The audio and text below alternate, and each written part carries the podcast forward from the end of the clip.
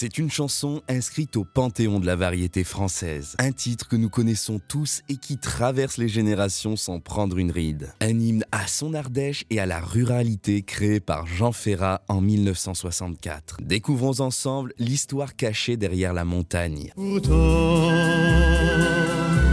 la montagne est belle, comment peut-on s'imaginer en voyant un vol d'hirondelles que l'automne vient d'arriver.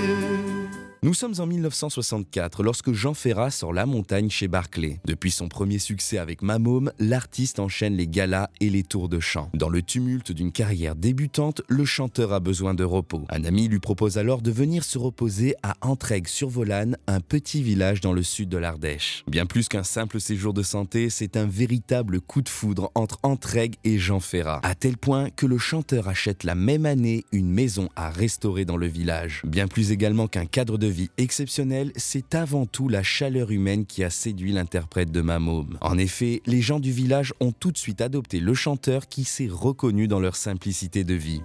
Avec leurs mains dessus leur tête, ils avaient monté des murettes jusqu'au sommet de la colline.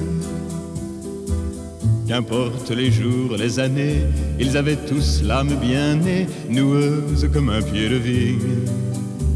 Les vignes elle court dans la forêt, le vin ne sera plus tiré, c'était une horrible piquette.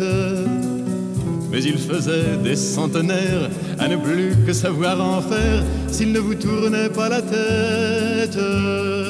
Entre deux galas et une partie de pétanque, Jean Ferrat résidait à l'hôtel Podello. De la fenêtre de sa chambre, l'artiste s'inspirait du cadre exceptionnel pour écrire La Montagne. Comme une chanson de coin de table, Ferrat signe le chef-d'œuvre qu'on connaît. Pourtant, derrière la beauté des paysages décrits dans La Montagne, Jean Ferrat souhaite avant tout écrire une chanson politique. En effet, l'artiste décrit un phénomène tristement répandu dans les années 60, l'exode rural. La société de consommation en pleine expansion à l'époque est mise en opposition avec les traditions d'antan. C'est donc plus qu'un hymne aux montagnes que nous propose Jean Ferrat. Près de 60 ans après sa sortie, la montagne continue de rendre hommage à tous les habitants de la France périphérique. Il faut savoir ce que l'on aime et rentrer dans son HLM, manger du poulet aux hormones. Pourtant, que la montagne est belle, comment peut-on s'imaginer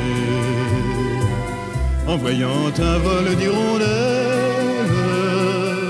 que l'automne vient d'arriver